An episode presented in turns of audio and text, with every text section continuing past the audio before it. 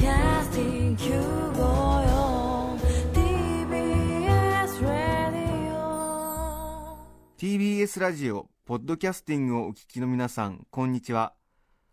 安住紳一郎の日曜天国アシスタントディレクターの中山一輝です。日天のポッドキャスティング今日は132回目です。日曜朝10時からの本放送と合わせてぜひお楽しみください。それでは2月7日放送分安住紳一郎の日曜天国。番組開始から10時32分までの放送をお聞きください。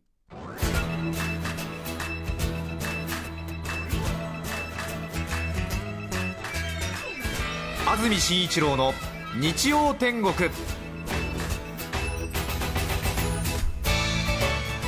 おはようございます。2月7日日曜日朝10時になりました。TBS アナウンサー安住紳一郎です。おはようございます。中澤由美子です。皆さんはどんな日曜日の朝をお迎えでしょうか？さてスタジオのあります赤坂は大変綺麗に晴れ渡っております。はい。本当に真っ青な空空ですね。そうですね。はい。ええ冬晴れ。うん。はい。ちょっと風がね昨日から強いみたいですが、えええでも外に出てみますとやはり冬ですね。結構寒いなという感じありますが。えすごい寒いです、ん。はい。でも朝窓から差し込んでくる日差しは結構強烈でしたね、うん。何かこうどんなに汚いビルの外壁でも綺麗に見えてしまうみたいなそんなところありますね。ありますようねん、ええ。冬の午前中の日差しっていうのはなかなか演出家ですね。なんかまたポエティックな感じで。いやそんな感じしますよ。そうですよね、えどんなに汚い雑居ビルでも結構綺麗に見えますね、どれが汚い雑居ビルかは申し上げませんが。そうですね。スタジオにあります赤坂気温は現在6度湿度が26%あります、先週は寒かったですね。寒かったですね。びっくりするぐらいの寒さでしたけれども。毎日寒かったです。はい、木曜日ですよね。2月4日北海道ップ村で氷点下34.4度ですか。あ今年この冬一番の寒さを記録したということですけどもね。34.4度。想像がつかないですね。シムカップ村独占の線に冠と書いてシムカップですけどね、ねええ。富良野のちょっと下ですよね。地図でいうと南側ですね、千歳空港から1時間30分くらい。あ。トマムリゾートという大変大きなスキー場のあるところですけれども。うん。私が学生時代高校時代にはい。通学で使ってた2両編成のディーゼル車がですねはい。こっちでは電車って言いますけども電線がないんで向こうでは汽車って言うんですけどもほうほうほう。2両編成の普通列車ですね。鈍行の汽車がこのトマムリゾートアルファ号っていうですねへえーえ千歳空港かどっかから来るんですけどもね、はい。その特急電車をのためにですね途中で待ったりするんですよね、えー格差社会を感じてましたけどね高校時代からね。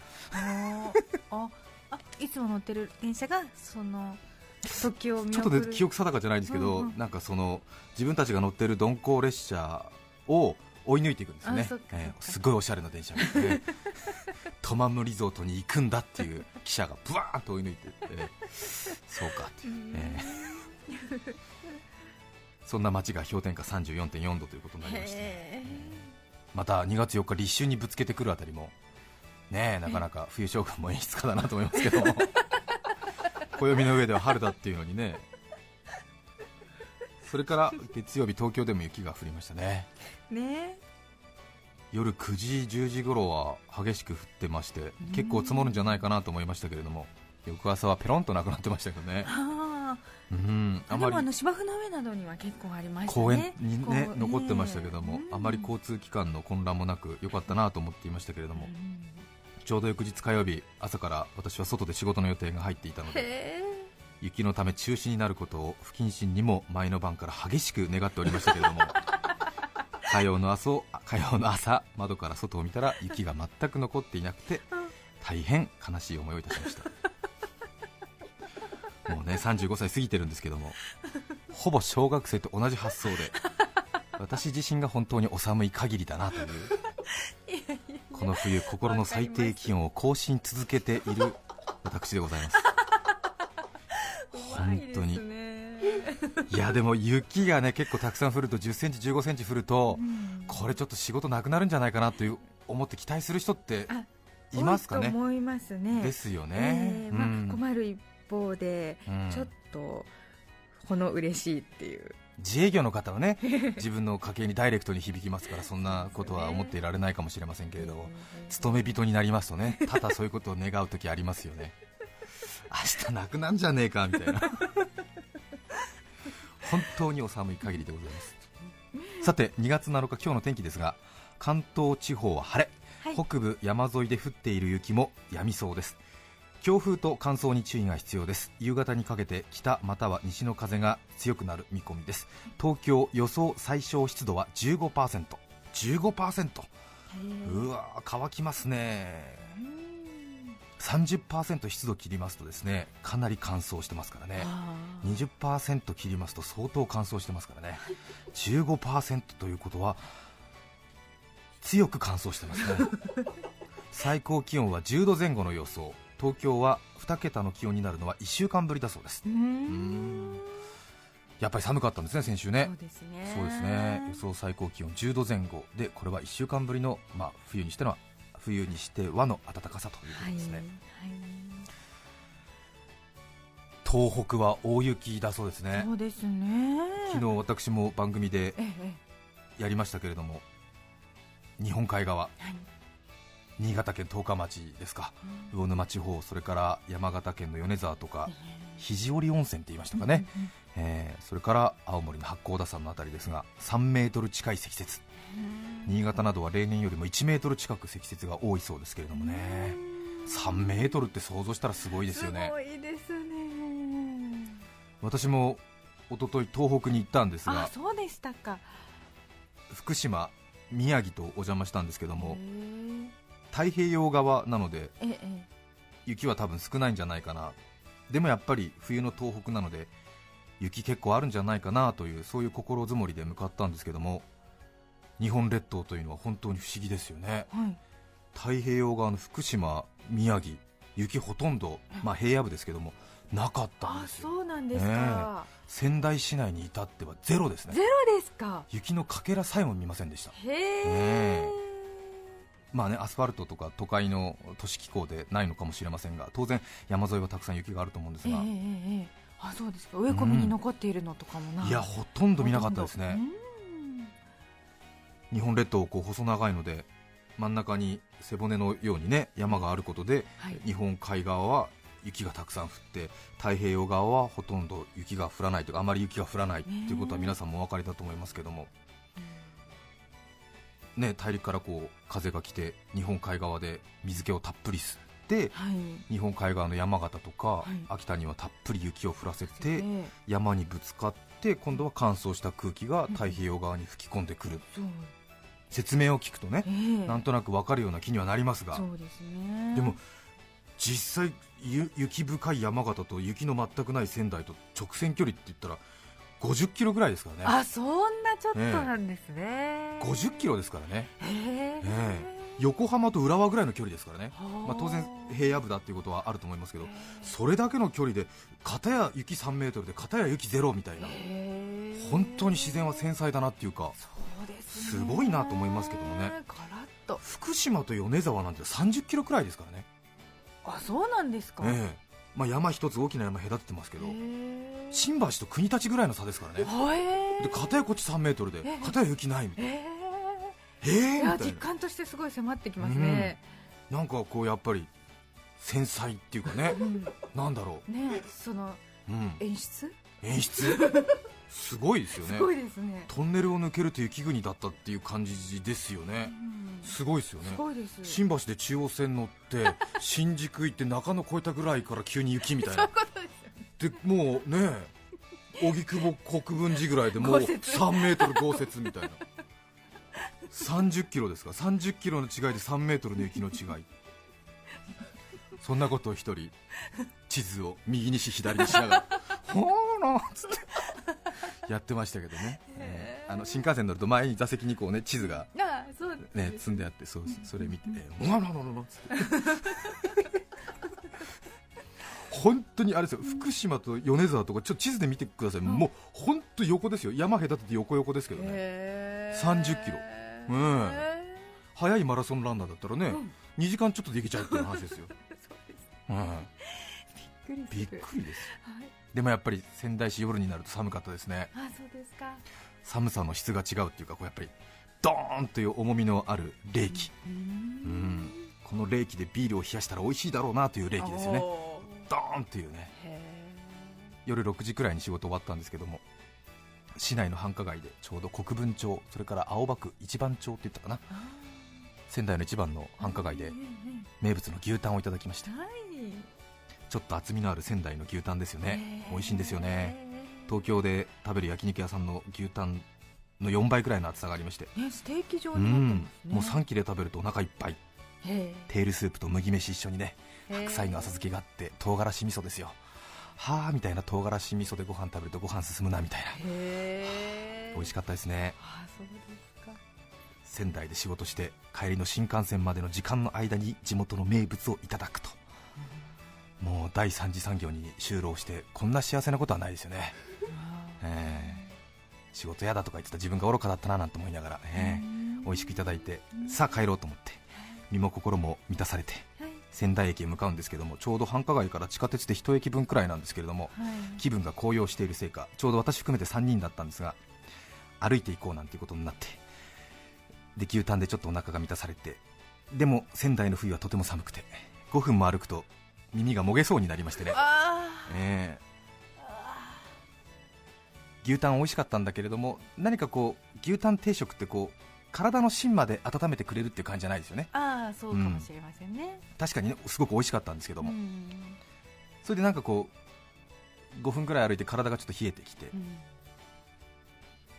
するとちょっと道端になんか心惹かれる看板がありまして。ほごめんなさいちょっと話長くなっちゃってカラーのこう中に蛍光灯の入ってる立派な車輪付きのカバンがあカバンじゃない看板があって。そこにこう湯気の出ている鍋の写真があったんですよね。えでもう3人そこ止まっちゃって。は牛タン美味しかったんですよ。うん。身も心も満たされたはずなんだけれどもはい。体の芯だけがまだわがまま言ってるんですよね。これを食べたいって言ってるんでね。わかりますかねこの寒さでこうちょっと冷やされた時に食べたいものが 名物食べて満足したんだけども、はい。鍋食べたいっていうでこうなんか新幹線ちょっと最終にしてみようかみたいな。鍋だけだよみたいなね。焼き鳥とか食べないからねみたいな。鍋だけだよみたいな。でビルの6階にある。居酒屋に入って。へ仕切りのこうなんか障子のこう引き戸のたくさんある。個室になれるようなこういうような部屋がいくつもあってええ古民家を再現したような大変落ち着いた店だったんですけどもうん。仙台なんでやっぱりかき鍋かななんて思ってメニュー広げたらはい実はそれは仙台のお隣の県秋田県の郷土料理の店であこういろいろ鍋のメニューもあったんですけれどもはい。きりたんぽ鍋がねありましてええ。1人前1800円2人前からお願いしますって書いてあってはいはい1800円3600円1人ウーロン茶飲んでもこうこうだなみたいなでこれでいいんじゃないかなみたいなことになってうんうんうん仙台来たけどこれでいいよみたいな話になってうんであの店員さんがガスコンロ持ってきてはい。うんなんつってもうガスコンロ出されただけでキャッキャキャッキャいい音なんか寒さのあまり喜んじゃってですね。えもうえでこう甘めの醤油ベースの出汁にまずはごぼうのささがきと鶏肉を入れてくださいなんて言われていえで15分くらい煮てくださいなんて言われてアクを取りながら。あら結構手間かかるななんて思いながらもね、ええ。そして15分経ったら次にきのこと白滝と厚めに切った長ネギ入れてくださいと。で食べる寸前にセリと主役のきりたん。ぽ最後にこう山芋をすったのをつくね状に入れて食べてみてくださいみたいなおーなんつって。えねえ。でもうガスコンロで火がガンガン出てるし。うもうグツグツ言ってるし。もう仙台来たんだけども秋田の郷土料理にキャッキャ言ってる。でよし食べようと思って。できた。ちょうどきりたんぽもいい具合にこう水を吸ってこうちょっとくたくたになってきて。ちょっと腰を浮かしてこう箸伸ばしたその時にですね、はい。なんとですね、バチバチバチバチ。お店の居酒屋の天井から突っ立る照明がなんかショートしたような嫌な音とともに光がね3分の1くらいになっちゃったのね。えなんか電気がバンバンバン消えてったそれで店内ほぼ50人くらいのお客さんがいるんですけども、まあ、ちょっと仕切りがいっぱいあるんで顔は見えないんですけども、なんかちょっとざわざわざわってなって、そんな雰囲気が伝わってきて。はい。で店の入り口エレベーターから降りてすぐぐらいのところでなんか人が倒れるようなえ？バタンバタンとかなったり、もうなんか誰かバババババって走る音が聞こえて、えそれでもう3人いたんですけども、はい。3人も立ち上がっちゃってわー、うんなんうわっと思って、はい。で直感的にもう絶対事故だと思って、はい。で絶対ビル火災だと思って。あちょっと顔面蒼白になってうわこれちょっとと思ったらものすごい遠くの方から女の人の短い悲鳴がキャッとか言って聞こえるわけ。でああこれはまずいよと思って、もう上着着る準備して、ーでもううあーみたいな。6階だあ階あーわかんないみたいな。そうですね本当。ものすごいなんか焦りとも恐怖ともつかない感じ。へ火事ではなかったんですけど、何起こったか分かります？びっくり。きりたんぽ鍋もうすっかり忘れちゃって。すんごいこなんかものすごい店内でもう焦った雰囲気がもうビンビン伝わってくる、バタンバタン倒れる。ー、なんだガタガタガタ。やだやだ。もう生ハゲが来たんです。よね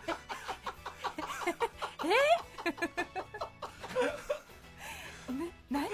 生ハゲ。生揚げが？ご存知です生ハゲ。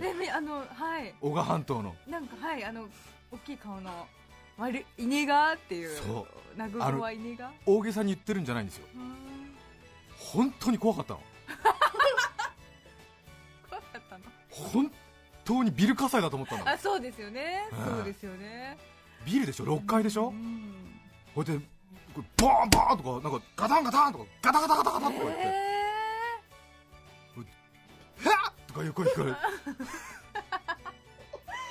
電気がバチバチっていうのは？電気がバチバチっていうのはね、はい。演出だったみたいなんだけど、はいね多分厨房の方でバチバチバチって切っただけだと思うんだけど いやそんなリアルな感じで入ってくるんだ。出張帰りのサラリーマンも3人足震えたんですから 立ったまま。だって分からないじゃん、上着着かけたよ。うん。はい。しかも仙台だし。そうですよね。あそうよ。そうでしょ、秋田の今日秋田に行って食事してたらもしかしたら気づくかもしれないけど仙台だからね。隣の県秋田の郷土料理の店っていうのほとんど頭入ってないから、そうですね。ね鍋食いたいって入ってるからね、うんそうですね。ええ。かき鍋じゃねえんだぐらい思ってるわけだよそれは何サービスですか？生ハゲショー。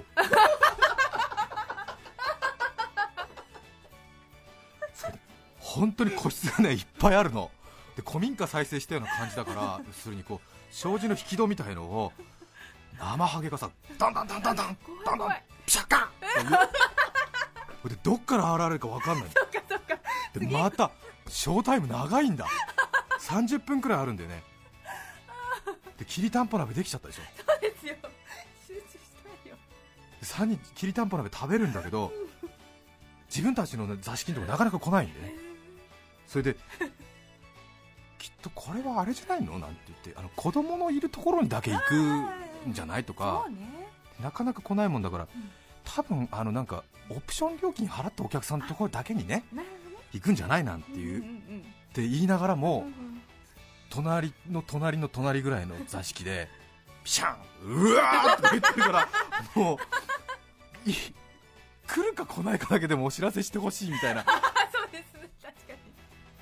一生懸命きりたんぽ鍋食べようとして左手に小皿持ってお箸で鍋から取るんだけどみんな入り口の方見てる3人とも、あ 目はねうん、目はずっと。で白滝食べようと思うと口にうまく入らないみたいな。いや来ないでしょみたいな。来ないよだってみたいな。俺たちはだってねえ多分あれ5000円以上お買い上げのとこだけじゃないのなんて言いながら。いや本当に生ハゲね怖いですよ。怖いです。怖い。本当に怖い。しかし私たち3人のいる座敷にでもついに来たんですよ。来ました本当にあのね生ハゲを本当に体験した人と体験してない人では多分温度差がね全然違うと思います。私もね正直ねええ。あの失礼な話生ハゲはまあ地元の方にとっては神様で大変その厳かな儀式ですけどもうん。ちょっとねバカにしてたところがある。ううん。んちょっと遊園地の着ぐるみぐらいだろうっていうような気持ちはあったけれどうん。実際に会うとねうんあのいでたちうんそれからやっぱり何千年という歴史で培われたやっぱり重みがありますね。すごいちょうど私の右手に障子がね1枚あったんですよ。引き戸ね。古民家再生してるんでまたよく開くんですよ、ええ。ちょうど私がキノコえのき食べてる時ですよ。ピシャッと。赤鬼登場。あのゴツゴツしたねあの木製の赤いお面をつけてで藁でできたあのねミノマントっていうのかな？あのうんミノの傘と、はいはい。で腰ミノとうんわら靴つけてうんで右手に木製の出刃包丁あそうなん左手にこうなんかシャンシャンみたいな感じの杖みたいなの持ってピシャッ。たら東京のサラリーマン3人立ったんだよ。本当怖かったの。何の相談もなく立ったんだピシャッて出てきた。ザッて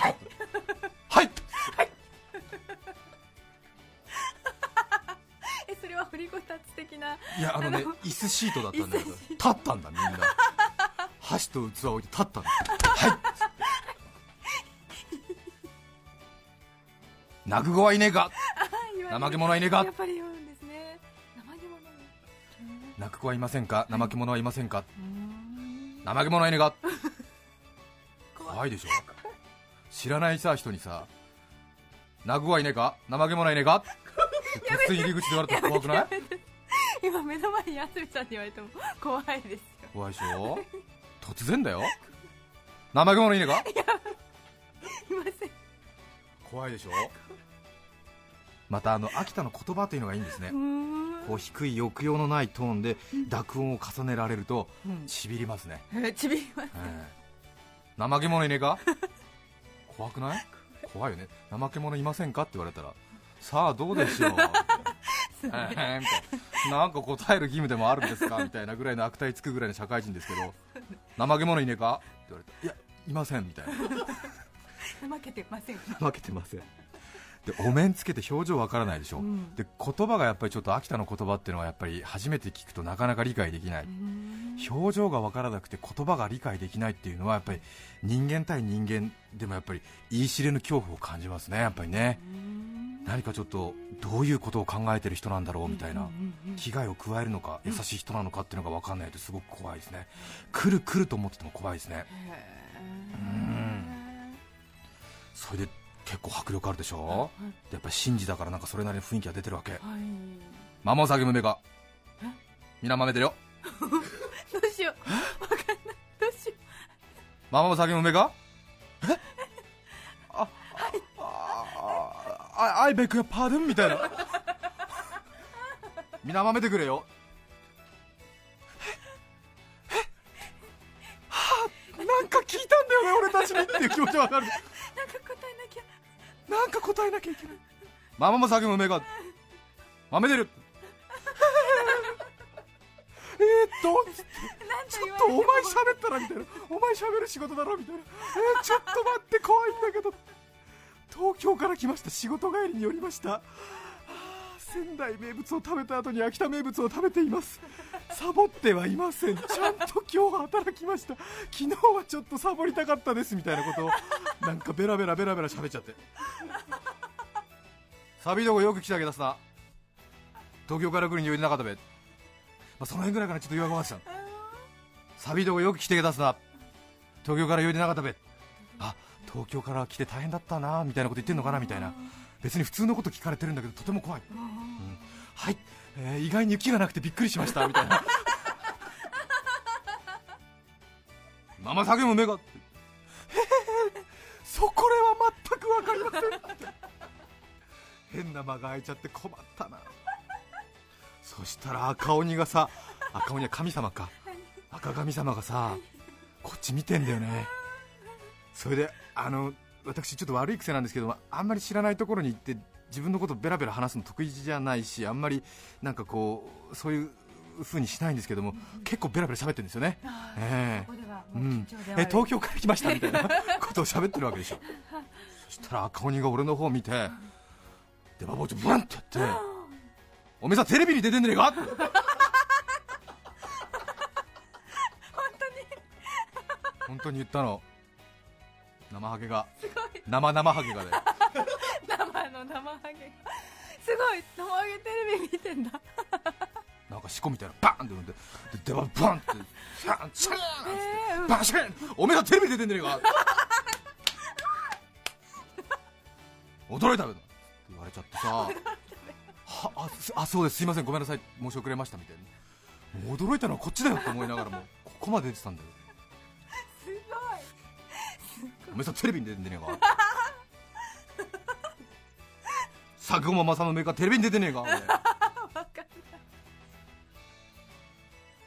東京の有楽町にも支店があるからよろしくってそこだけねはっきり聞き取ったの。まあそこもねあの流暢な秋田弁小川弁だったんだけどそこだけはねはっきり聞き取れたんですよ。銀座の有楽町にも支店があるからよろしくっていうのだけは聞き取れたんですちょっと味の染み込んだきりたんぽ鍋を平らげて 仙台駅まで向かったんですけどももう3人すっかり寒さ忘れて生ハゲ談義ですよ。大興奮です。大興奮。やっぱり最初の電気のチカチカは演出だよねとか、うん。あんまり暗くすると風営法引っかかんじゃないのみたいな話とかね。ですね、えうん、で赤いお面つけてるのジジ生ハゲで、青いお面をつけてるのがババ生ハゲだなんつって、急にあの携帯電話のウィキペディアフレッシュかなんか見ながら 調べたりして。うん。えー、そうなんだ、ねえ。男鹿地方秋田県。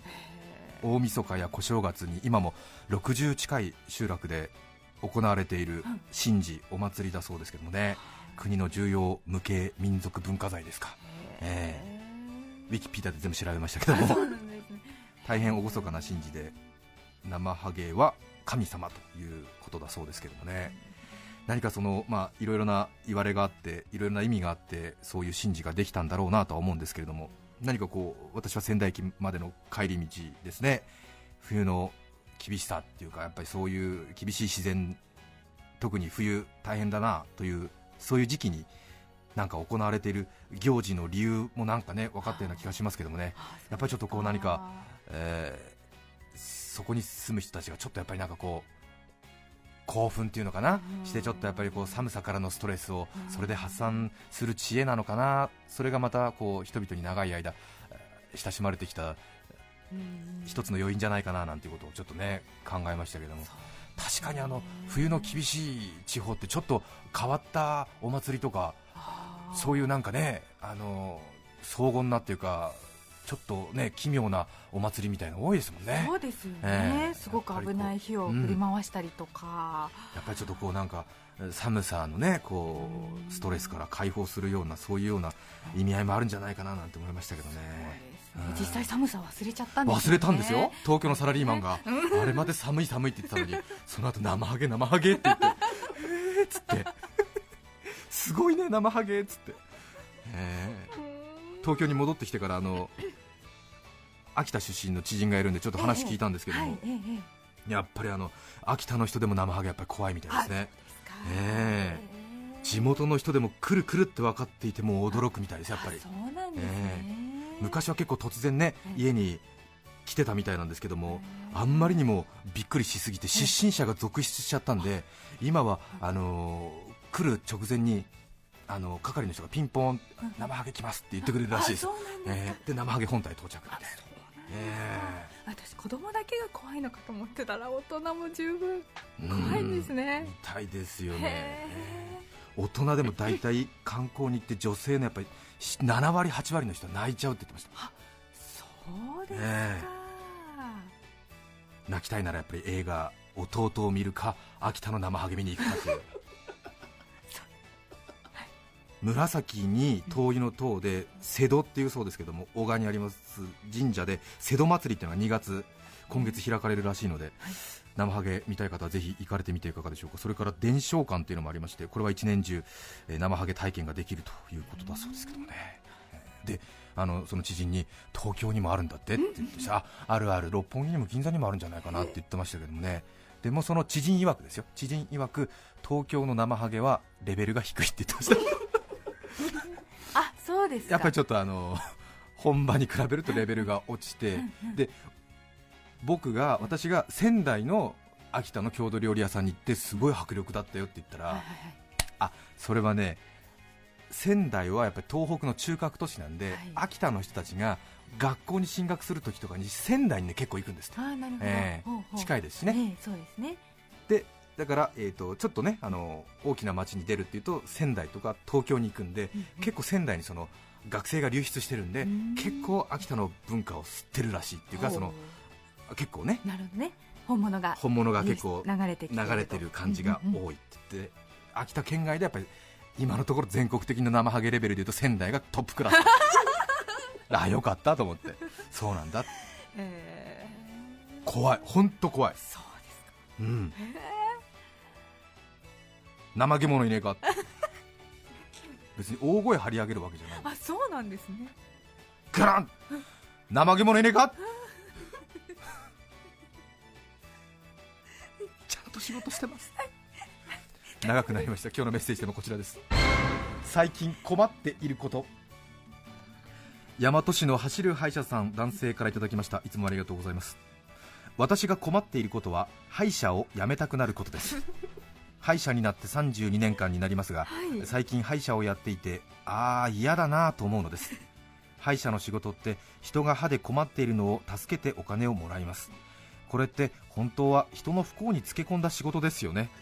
遊園地のメリーゴーランドに人を乗せて楽しんでもらってお金をもらうのとはわけが違います。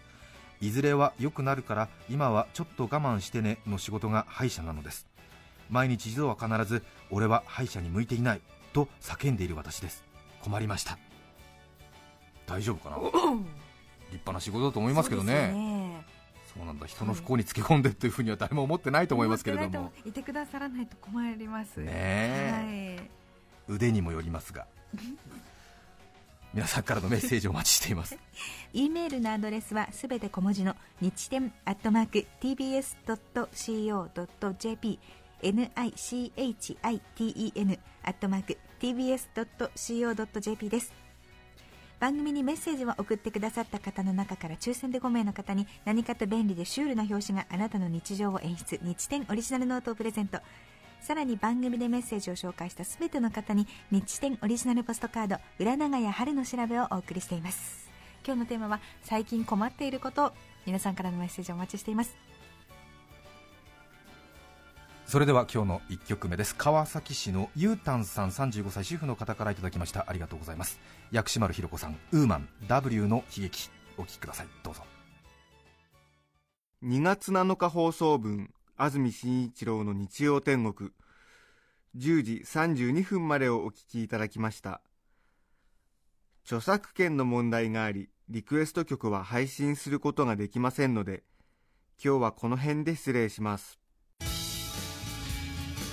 安住紳一郎のポッドキャスト天国。今日2月7日は27ふなの語呂合わせで船の日です。海には住めない淡水魚しょっぱいのは嫌よ船も人生も。TBS ラジオ954